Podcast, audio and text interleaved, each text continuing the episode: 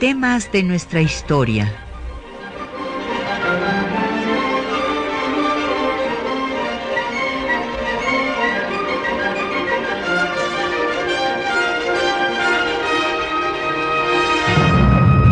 Un espacio que difunde el conocimiento del pasado para comprender nuestro presente.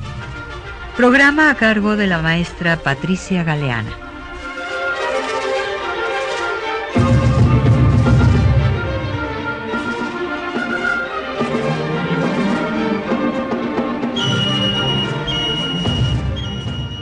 Bienvenidos a temas de nuestra historia.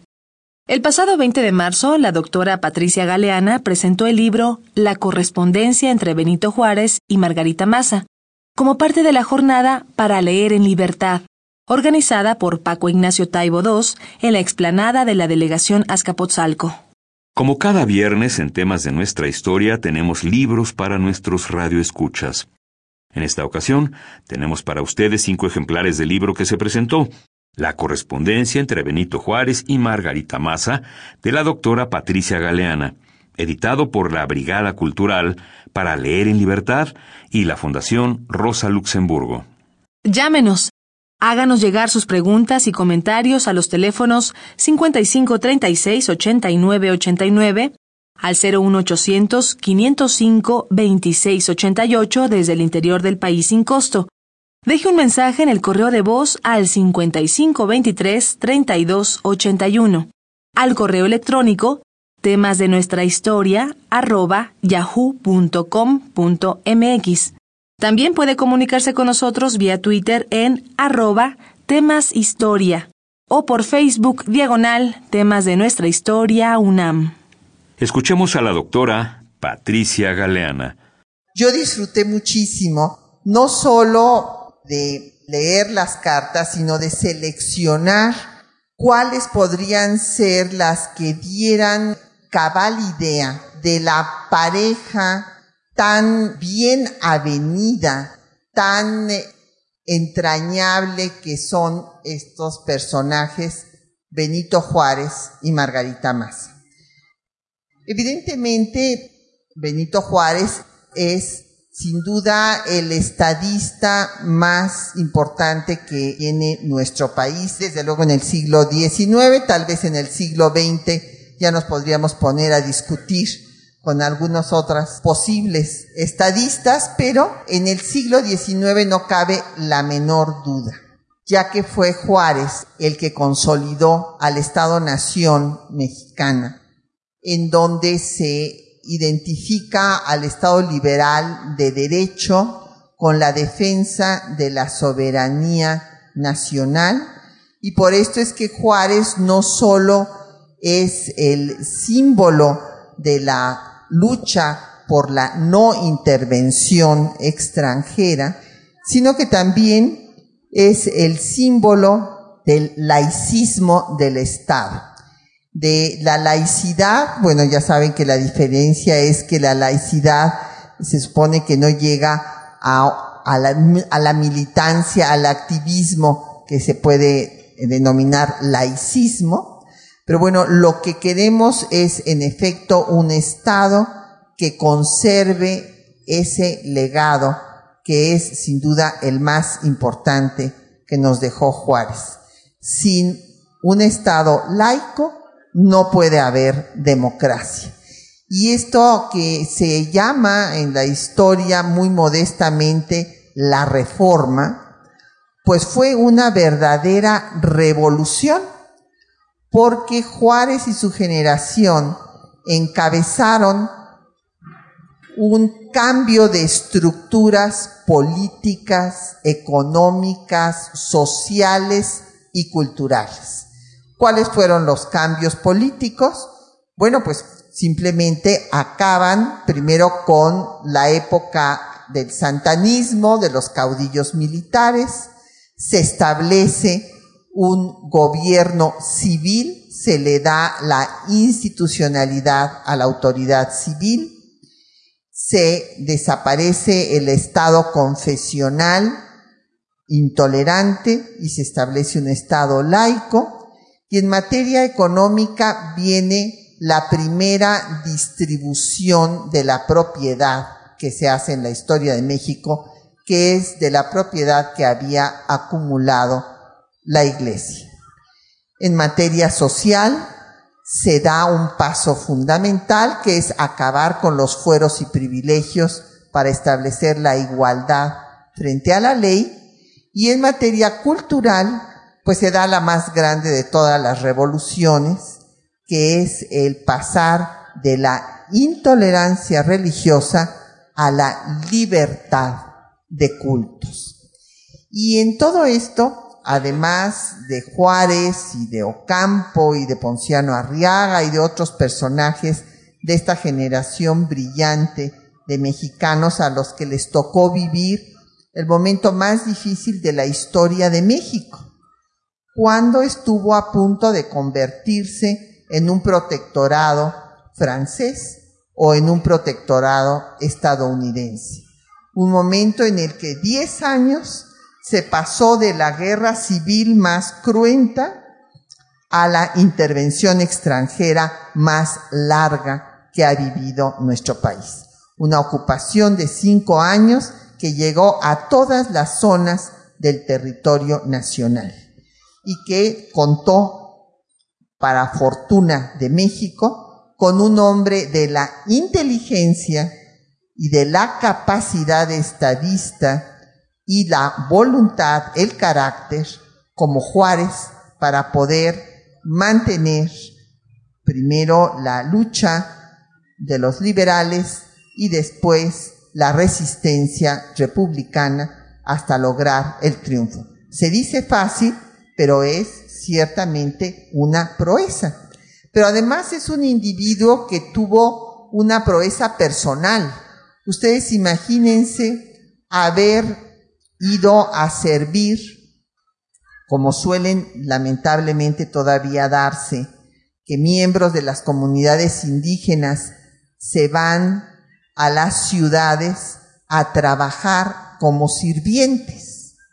Bueno, pues esto es lo que fue Juárez. Juárez llegó a trabajar primero a donde su hermana era la cocinera y después se casó con la hija de los patrones, o sea, con doña Margarita, que era 20 años menor que él. Personas que han tratado de acabar con la imagen de Juárez, que se ha convertido en el símbolo, en el símbolo de la soberanía nacional y de la laicidad, pues han dicho cosas como que, bueno, que los Maza dejaron a Margarita que se casara con un indio porque Margarita era hija adoptiva. Esto realmente es indignante porque le quiere quitar mérito a todos, ¿verdad? Incluida a la familia Maza, que ciertamente había adoptado a Margarita, pero que le daba el tratamiento de una hija como si fuera de su propia sangre. Y esto lo podemos constatar en la correspondencia de la propia Margarita con los miembros de su familia, en particular con su hermana.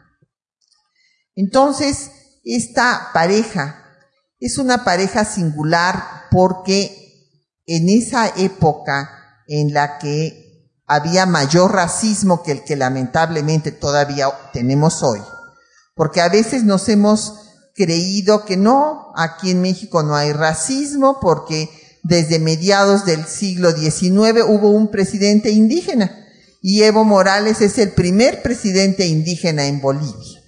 Bueno, pero esto no fue mérito de la sociedad mexicana, fue mérito de Juárez, que se impuso a esa sociedad intolerante y racista.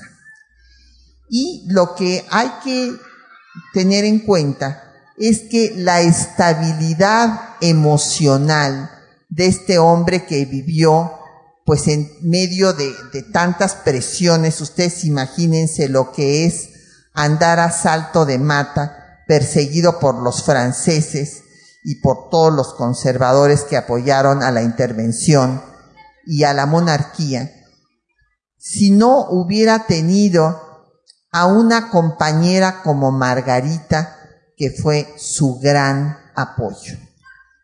Es evidente que ese apoyo de Margarita fue fundamental para que Juárez pudiera también lograr lo que logró. Es una pareja que yo estoy segura van ustedes a disfrutar muchísimo la lectura de sus cartas, porque ahí se ve el amor que se tenían y la identificación también en materia ideológica.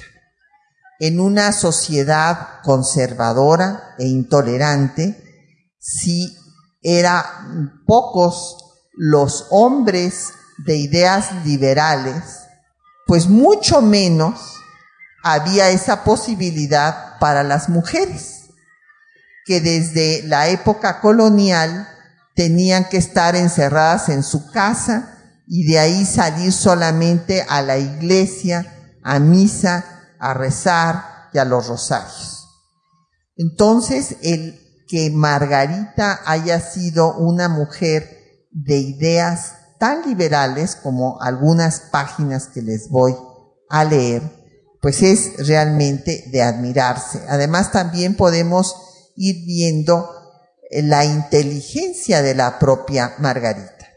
Déjenme decirles que tuvieron nada menos que 12 hijos que no es cosa rara, o sea, doña Josefa Ortiz tuvo con Miguel Domínguez 14. Entonces, en aquellos años, pues las mujeres se las pasaban embarazadas toda su vida fértil y pariendo. Y la mayor parte, había muchas que morían de parto, precisamente. Margarita tuvo eh, la fortuna de que por lo menos siete hijos se le lograran. Murieron cinco, de los cuales los que más le afectaron fueron los de sus dos hijos que murieron cuando ella tuvo que estar en Estados Unidos, a donde la mandó Juárez porque los franceses estaban pisándoles los talones y por su seguridad la mandó allá con eh, su yerno Santa Silvia, de origen cubano. Se dice que durante la intervención francesa, acosado por el ejército francés, don Benito Juárez fue recibido el 10 de octubre de 1864 en Villa de Rosales, donde se le ofreció un banquete que terminó con un baile. La segunda pieza interpretada fue una polca llamada La Escobita. Una vez que Juárez llega a Chihuahua, quiso escuchar la canción de nuevo, pero al no recordar el título, pidió a los músicos La Segunda de Rosales, sobrenombre que se popularizó para la polca que escucharemos a continuación, canción anónima interpretada por los montañeses del Álamo.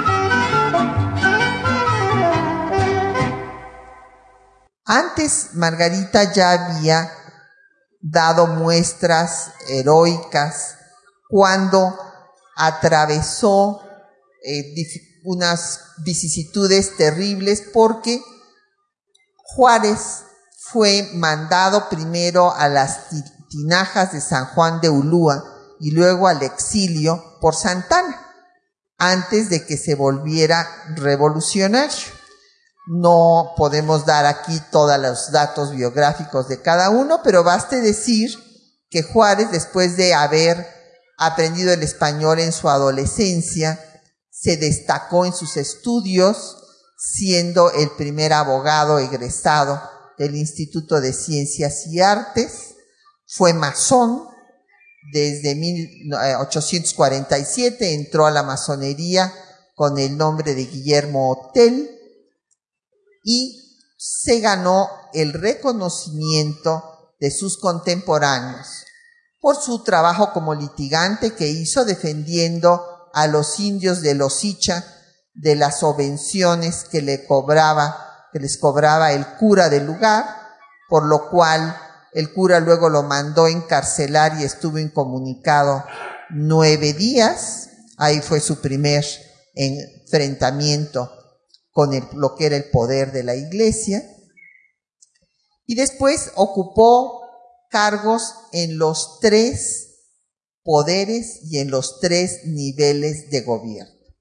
O sea, fue regidor, fue diputado local, diputado federal, gobernador, fue juez también, presidente de la Suprema Corte de Justicia de la Nación y presidente del país en el momento más difícil de su historia. Y Margarita, como su esposa, también sufrió pues la suerte de los cambios políticos y las persecuciones políticas de las que fue víctima Juárez. Es el caso de José María Cobos, un general santanista que la persiguió a ella y a sus hijos cuando Juárez estaba en Ulúa y después en Nueva Orleans, a donde Margarita le mandaba recursos para que sobreviviera. Margarita puso un estanquillo, se dedicaba a tejer y a vender prendas para poderle mandar recursos a Juárez que vivía de enrollar tabaco allá en el exilio. Juárez se convirtió en revolucionario cuando hubo un movimiento en Ayutla en contra de Santana y se trasladó hasta la región de Guerrero para estar cerca de Álvarez y ser su asesor de primera línea para que esta revolución acabara con Santana. Cuando Juárez finalmente estuvo en Veracruz, es muy interesante leer las cartas de doña Margarita, diciendo que después de haber atravesado la sierra de Ixtlán y llegado hasta Veracruz con sus ocho hijos en ese momento, podía hacer cualquier cosa. Y es que sí, ya se imaginarán ustedes las penalidades que pasó en esta eh, persecución, en esta huida para lograr reunirse con Juárez en Veracruz, en donde pues va a empezar la gran reforma, a dar las cuatro leyes de reforma y los cuatro decretos que modificarán totalmente al país.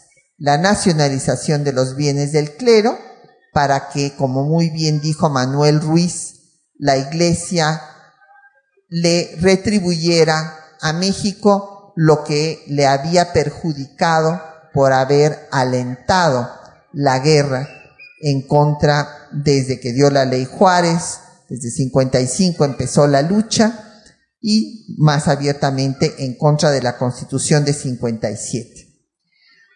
Cuando Juárez da las leyes de reforma, además de la nacionalización, viene la del matrimonio civil, donde se establece la separación entre los asuntos eclesiásticos y los civiles, los políticos y los religiosos, la eh, ley del registro civil y también dará finalmente la de libertad de cultos en diciembre de 60, además de los cuatro decretos, secularización de cementerios, hospitales, supresión de las corporaciones y los días festivos. Y en ese eh, marco, Juárez va a querer poner el ejemplo. Entonces, las personas no querían ir a registrar a sus hijos, como tampoco querían casarse por lo civil. Todavía había, hasta la fecha encontramos en algunas poblaciones algunos padres que dicen, pues mi hija se casó por lo civil, pero para mí eso no cuenta mientras no se case por la iglesia. Y ustedes imagínense, si esto todavía lo encontramos hoy, pues cómo sería a mediados del siglo XIX. Entonces, para poner el ejemplo, Juárez y Margarita fueron a registrar a su hija Jerónima Francisca. Es prácticamente el primer registro que hay, del que tenemos noticia, para incitar a que otros padres también registraran a sus hijos. En esta década de guerra vivieron la familia Juárez Maza momentos muy amargos en los que tuvieron que estar separados y de ahí que tengamos una rica correspondencia en el libro que presentamos hoy, porque durante todo este tiempo pues escribían permanentemente y así podemos conocer todo lo que pensaban, todo lo que decían. Realmente en este sentido los historiadores pues somos muy indiscretos porque violamos todos los datos personales y nos metemos a leer pues lo que no estuvo escrito para ser leído más que por su destinatario. Y les voy a decir una cosa, acabamos conociendo a nuestros personajes, a los que estudiamos, mucho mejor que a nuestro mejor amigo o inclusive a nuestra pareja. ¿Por qué? Porque pues ellos o ellas nos muestran lo que nos quieren mostrar.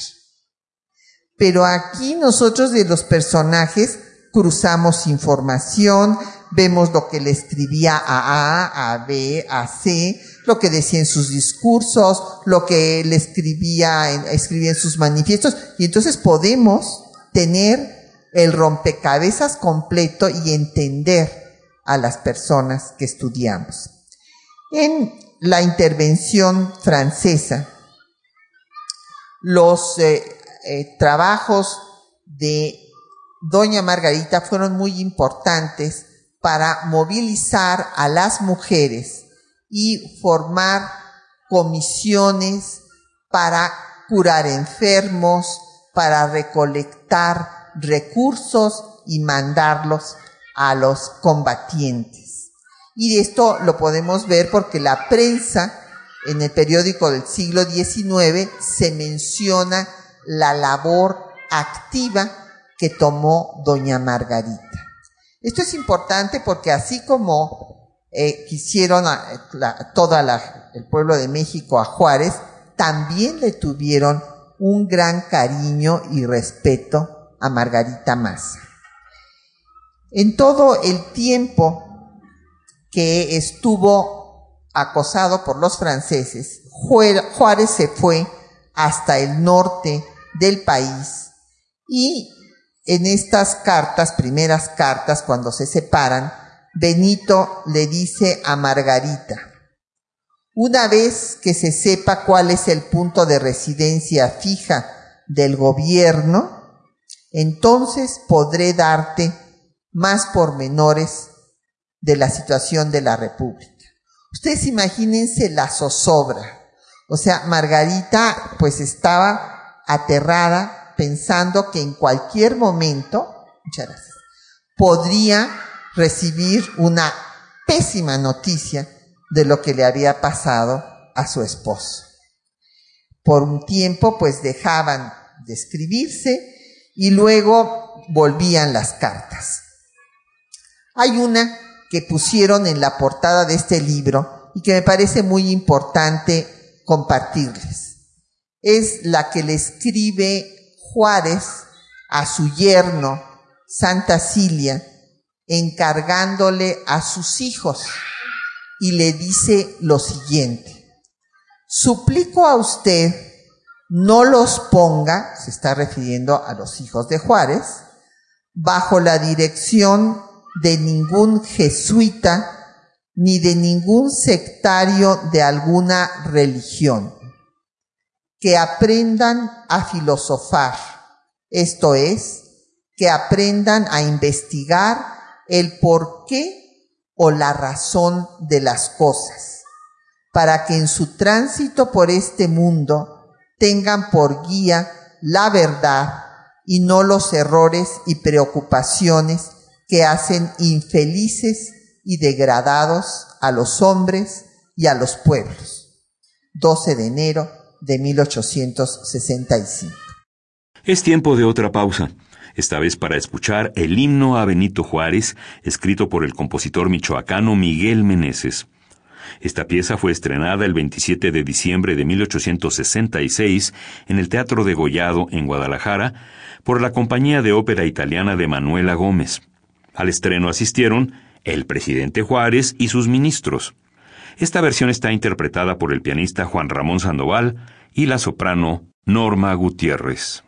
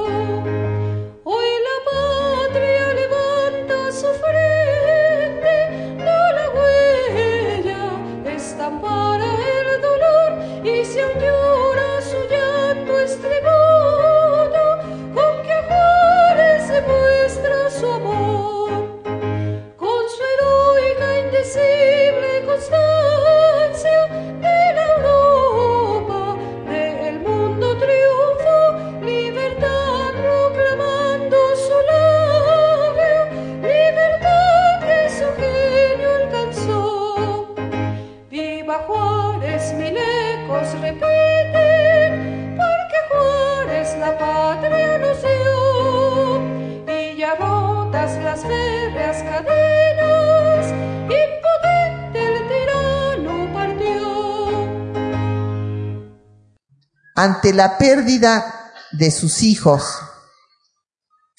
de el negrito, como le decía a José, y después de Toñito, pues las cartas son verdaderamente desgarradoras. Él adivina, porque primero no le quieren decir a Juárez que su consentido, su Pepe, ha muerto. Y les voy a decir por qué le afectó tanto la muerte de Pepe, porque Pepito ya murió de siete años. Y se pensaba que cuando ya pasaban los tres primeros años de vida, ya se les habían logrado. ¿Por qué? Porque ustedes saben, los, los bebés se enferman mucho y en aquel entonces pues no había forma de sacarlos adelante de infecciones con un catarro con temperaturas altas, se podían inclusive morir los recién nacidos. Pero ya cuando llegaban a los tres años, pues ya tenían los anticuerpos suficientes, se suponía que ya habían podido pasar estas pruebas de las enfermedades y ya vivirían. Por eso fue tan triste cuando se les murió Pepito, porque Pepito tenía siete años, Toñito se murió de dos. Eh, Toñito murió, este, nació en Monterrey y se murió en Estados Unidos. Los dos se murieron en Estados Unidos. Y eh, a, Juárez no le querían decir que había muerto Pepito, pero él lo adivinaba. Y entonces le escribió a Santa Cilia y le dice, mi Pepito ya no existía, ya no existe, ¿no es verdad? Y luego comenta, Margarita estará inconsolable. La mala suerte ha descargado sobre nosotros. Más adelante eh, le dice Juárez otra vez a Santa Cilia que el sufrimiento lo agobiaba. La desgracia me agobia, casi no me deja respirar. Murió mi amado hijo. Y más tarde, Margarita escribiría, la tristeza que tengo es tan grande que me hace sufrir mucho.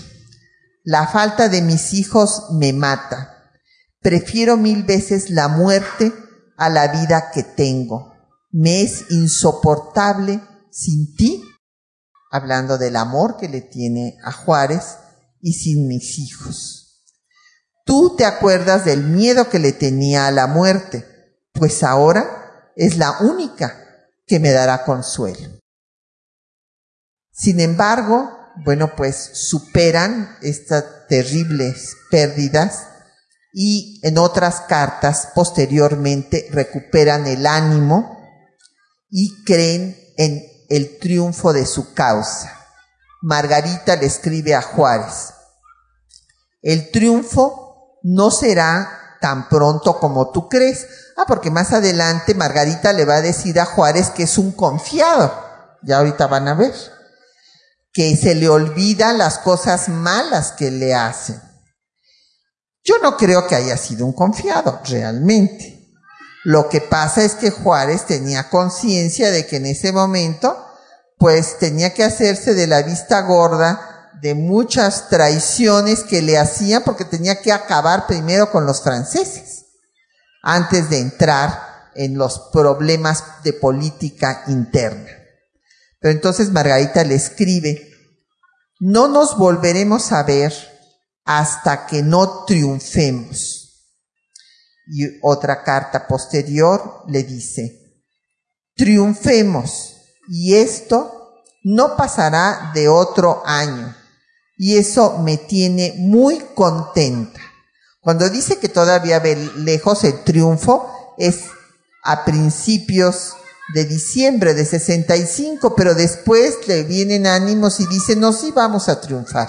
Y ya no está tan lejos ese triunfo. Es una mujer liberal que critica a las tías, la madre y la tía de Matías Romero, que eran muy religiosas. Y entonces escribe, la familia no piensa más que en confesarse y ayunar y hablar de jubileo, de indulgencias y una porción de beatitudes que yo me hago esfuerzos para creer y no puedo. La pobre señora es muy buena y su hermana, pero muy cerradas creyendo que todos los protestantes se condenan y solo los fanáticos como ellas se van al cielo. Por otra parte, Margarita tiene una gran sensibilidad política. Aconseja a Juárez y le advierte quiénes le van a traicionar y nunca se equivocó me he dado a la tarea de constatar los consejos que le daba Margarita sobre tal o cual persona y en efecto, los que ella le dijo que lo iban a traicionar, pues lo traicionaron. Le escribe, por ejemplo, sobre González Ortega, sobre Ruizito, así le dice a Manuel Ruiz, porque Manuel Ruiz se pasó del lado de González Ortega, que quería, imagínense, quitarle la presidencia a Juárez cuando estaban luchando contra los franceses. Y entonces dice Margarita, ellos no tienen la culpa, sino tú, que no te vuelves a acordar de lo que te hacen. Porque yo creo que no es la primera que te hace prieto. Entonces, o sea, eso es lo que casi todas las esposas les decimos, ¿verdad? A nuestras parejas, muchas cosas que la sensibilidad femenina a veces capta y, y la masculina no cree que cree que somos exageradas, pero no, ¿eh? aquí Margarita no se equivocó. En otra le dice que todos los mexicanos que se van a Estados Unidos se les olvida lo que está pasando, la tragedia que está pasando en el país y que ya no piensan más que en pasearse. Imagínense, cosa que era una verdadera vergüenza. Y otra crítica que le hace es que hay quienes, además de que no piensan más que en pasearse, van a hacer una serie de exageraciones a los estadounidenses para tratar de conseguir dinero, pero que todo esto es falso y que no debe de ser. Otras observaciones políticas le dice que el señor Carvajal y el señor Sánchez Ochoa pues no eran una percha de que da vergüenza, le dice. Toda su fortuna es no saber inglés, si no sería peor. O sea, se está refiriendo a que sería peor el ridículo que harían. Le dice, el único capaz es el señor Baranda. Y así por el estilo también le habla de Vidaurri, de Santiago Vidaurri, que finalmente lo traiciona y se va con el imperio, y todo eso se lo advierte Margarita. Y también hace una magnífica labor diplomática. Es eh, recibida eh, por eh, el presidente de Estados Unidos, le dan una recepción en la Casa Blanca, todo eso era muy importante políticamente para Juárez en ese momento. Y en la prensa de Estados Unidos hizo una descripción de que iba elegantísima Margarita a esta recepción. Entonces Margarita se preocupó y rápidamente le escribió a Juárez que no creyera nada de lo que decía la prensa. Dice, toda mi elegancia consistió en un vestido que me compraste en Monterrey no tenía más que mis aretes que tú me regalaste un día de mi santo, porque mis demás cositas ya no las tengo. Te digo esto porque no vayan a decir que estando tú en el paso con tantas miserias, yo esté aquí gastando en lujos. Y bueno, y ella exhorta a los mexicanos que están en Nueva York a regresar para que luchen contra los franceses y le insiste en que es un confiado. Le dice, te conozco, tú eres un confiado y no te han de faltar enemigos que tú no conozcas por tu buen corazón y porque nunca crees a nadie capaz de hacer un mal cuídate, tú eres mi único consuelo. Esta es una carta de julio de 66. Melesio Morales fue uno de los compositores mexicanos más emblemáticos del siglo XIX, además de un convencido militante republicano. Sus maestros de música en México fueron Felipe Larios, Zenobio Paniagua y Agustín Caballero, entre otros, y en Florencia estudió con Teodulo Mabelli. Sustituyó a su maestro, Felipe Larios, a su regreso de Italia, como maestro en el conservatorio. En 1867 escribió su himno Dios salve a la patria y La Marcha Juárez. Y dos años después, su Sinfonía Vapor, estrenada el 16 de septiembre de 1869 durante la inauguración del tramo ferrocarrilero México a Pisaco, ante la presencia de su amigo, el presidente Benito Juárez. Ahora escucharemos la Marcha Juárez de Melesio Morales, interpretada por Juan Ramón Sandoval.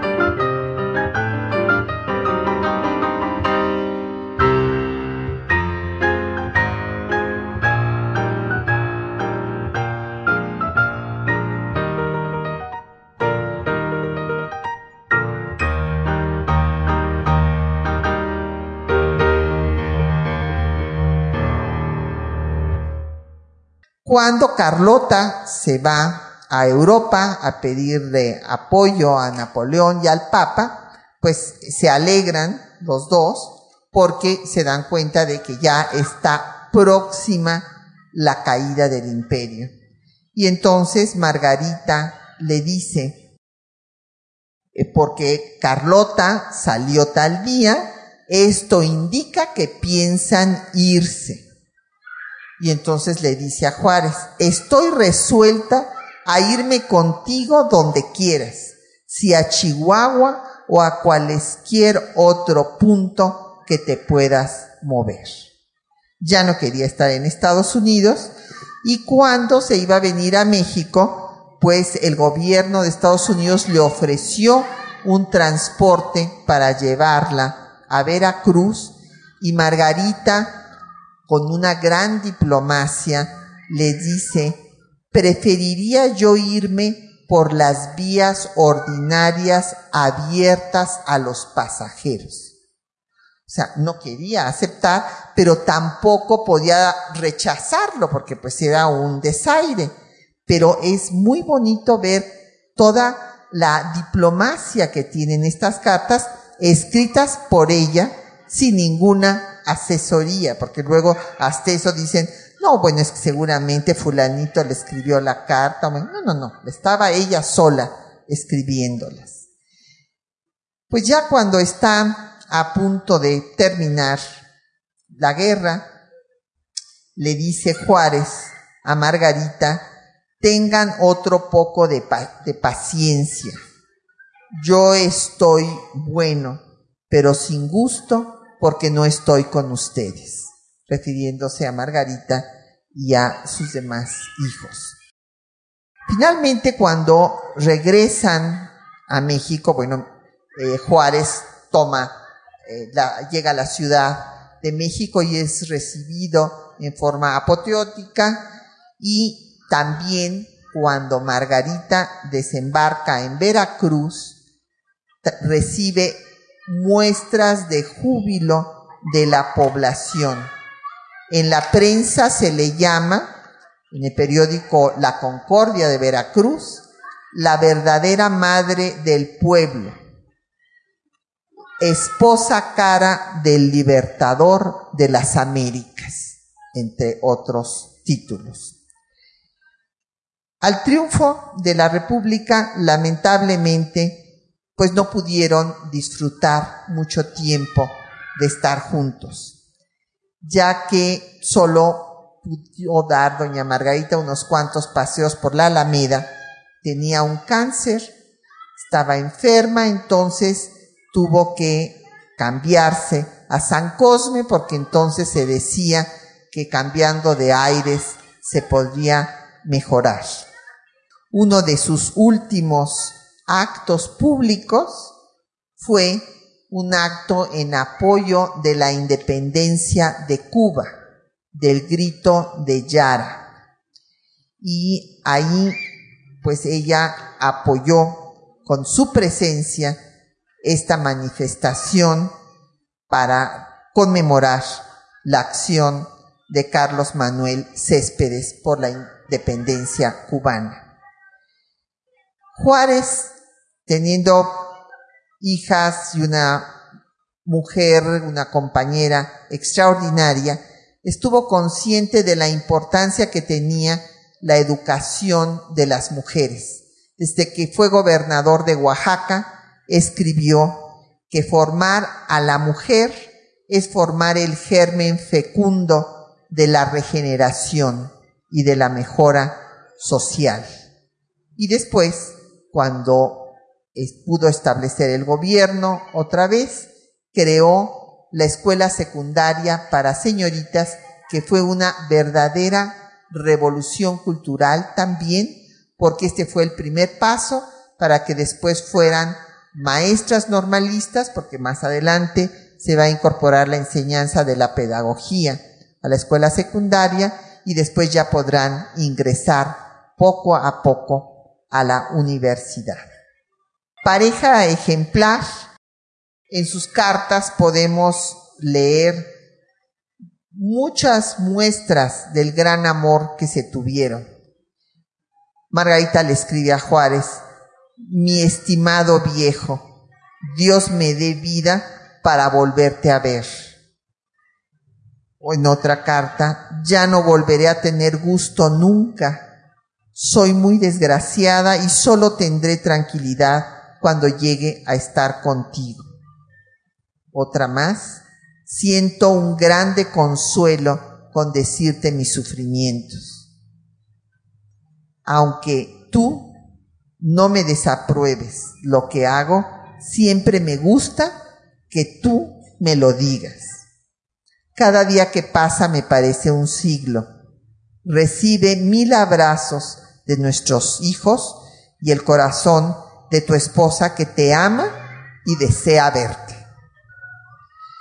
Margarita murió el 2 de enero de 1871 a los 45 años y todo el pueblo se lanzó a las calles y quería estar acompañándola y acompañando a Juárez en estos momentos.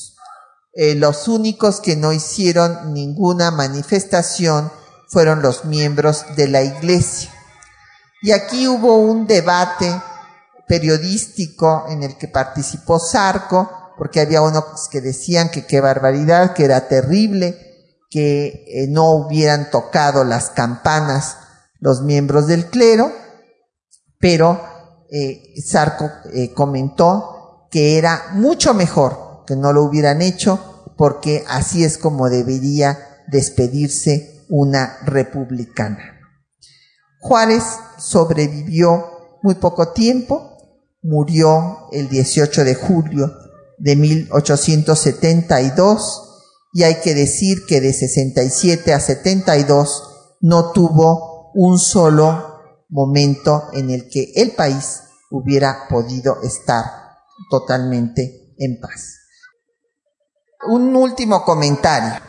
Aquí hay que cobrar conciencia que si bien el catolicismo de Juárez es un catolicismo absolutamente heterodoxo, y si hubiera sido ateo, habría sido igualmente admirable.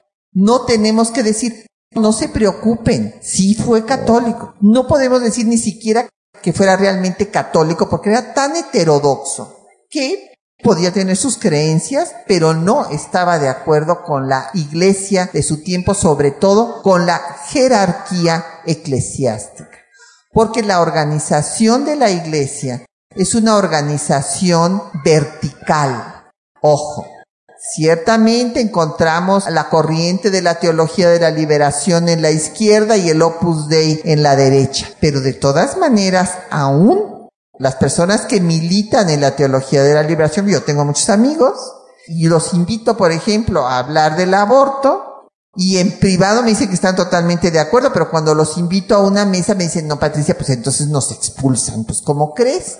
No podemos andar diciendo estas cosas en público. Entonces tenemos que ver que hay una posición vertical que es la del Papa y a veces ni la del Papa, porque yo creo que este Papa es mucho más abierto y vanguardista que la curia. Como les digo, la curia lo, lo trata de, de, limitar cada vez que él anda haciendo declaraciones. Aquí el punto es que da lo mismo si era católico, si era ateo o, lo que fuera.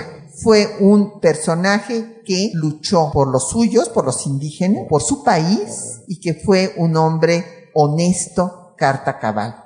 Un ejemplo de estadista para México y el mundo. Muchas gracias por su atención. Agradecemos su atención y a las personas que hacen posible este programa. La doctora Patricia Galeana, titular de este espacio, María Sandoval y Juan Stack en la locución, Socorro Montes en los controles de audio, Quetzalín Becerril en la producción y Erlinda Franco en los teléfonos. Hasta el próximo viernes.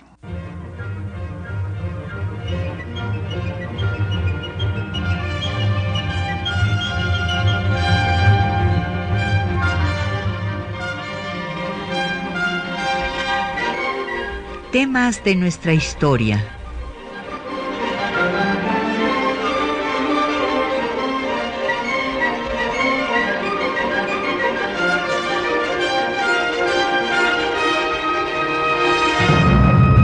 Un espacio que difunde el conocimiento del pasado para comprender nuestro presente. Programa a cargo de la maestra Patricia Galeana.